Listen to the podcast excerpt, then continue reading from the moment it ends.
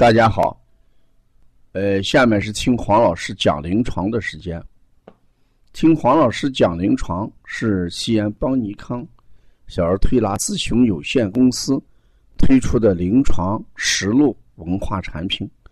通过临床案例，不但解读和分享小儿常见病和现代综合症的病因、病机、病理、调理思路、配穴。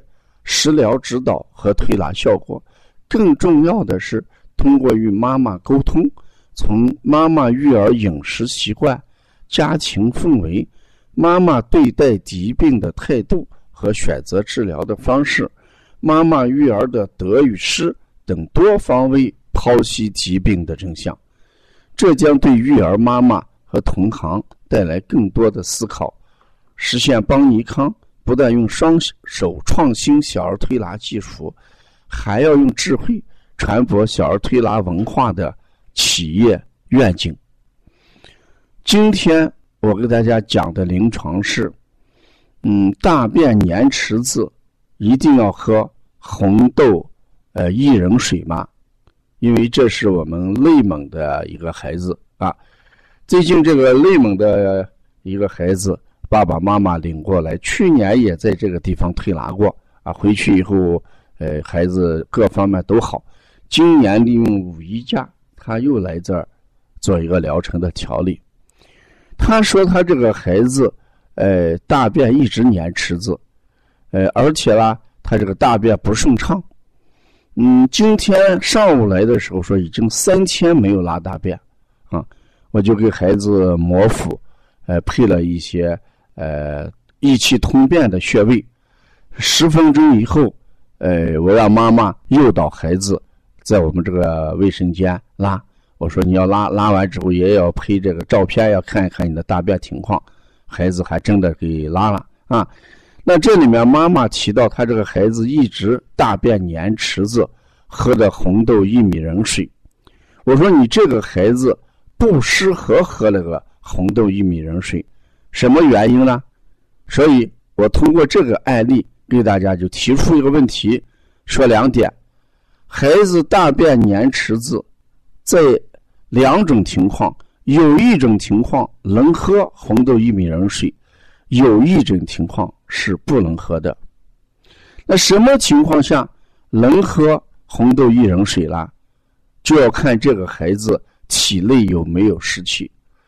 如果体内有湿的情况下，哎，就比如说痰湿体质的人，体型偏胖，痰多，呃，体内的湿气过重，像这种人，我们可以用红豆薏仁水来改变大便粘池子的的现状。而像我今天调的内蒙这个孩子，是一个典型的呃阴虚的孩子，体型偏瘦。舌啦，细小舌，瘦小舌。那瘦小舌的孩子拉的粘池子的大便，不是体内有湿，而是脾阳不足啊。那这个脾阳不足的孩子，他的大便也粘池子，只是说他的水分是正常的，而脾阳不能把这些东西给他呃分清泌浊。当脾阳的分清泌浊能力弱的时候，那这时候他的大便仍然是粘池子。如果我们再给他喝红豆薏仁水的话，解决不了问题，反倒会更粘一些。那怎么办？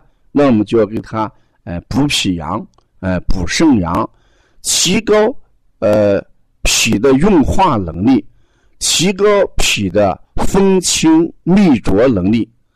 只能说这个孩子大便里面，呃，营养的东西，呃，清的东西没有比分出来，大便里面还有大量的呃水谷精微物质啊。那它出问题不是出在水多与少的上，而是出在小肠脾的运化的风清秘浊能力上。只有强。化了他的风清秘浊能力，他的大便才不会粘池子啊！这就是我今天给内蒙这个妈妈讲，嗯，关键不在于喝红豆薏仁水，关键在要提高孩子能不能把吃的东西、呃清的东西分出来，浊的东西排出来。你的大便粘，主要是大便里面含有水谷精微物质啊。所以通过这个案例，我想讲讲给大家，大便粘池子一定要看孩子是什么样的体质啊。喝红豆薏仁水，只适合呃孩子痰湿体质、痰多湿气重的这种体质啊。那遇到这个孩子呃小肠泌呃浊、风清泌浊能力不高、脾的运化不高，我们唯一给大家呃解决推拿的方法，就是通过摩腹，通过揉足三里。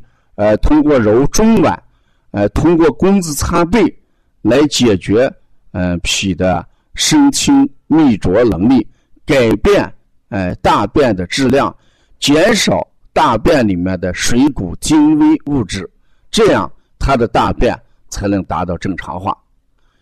从这个案例，我也想讲，孩子三天不大便，他的大便仍然是黏的，一定是。孩子推动无力，大小肠蠕动缓慢啊，所以我们关于便秘啊，确实在临床上有好多种情况，原因都比较复杂。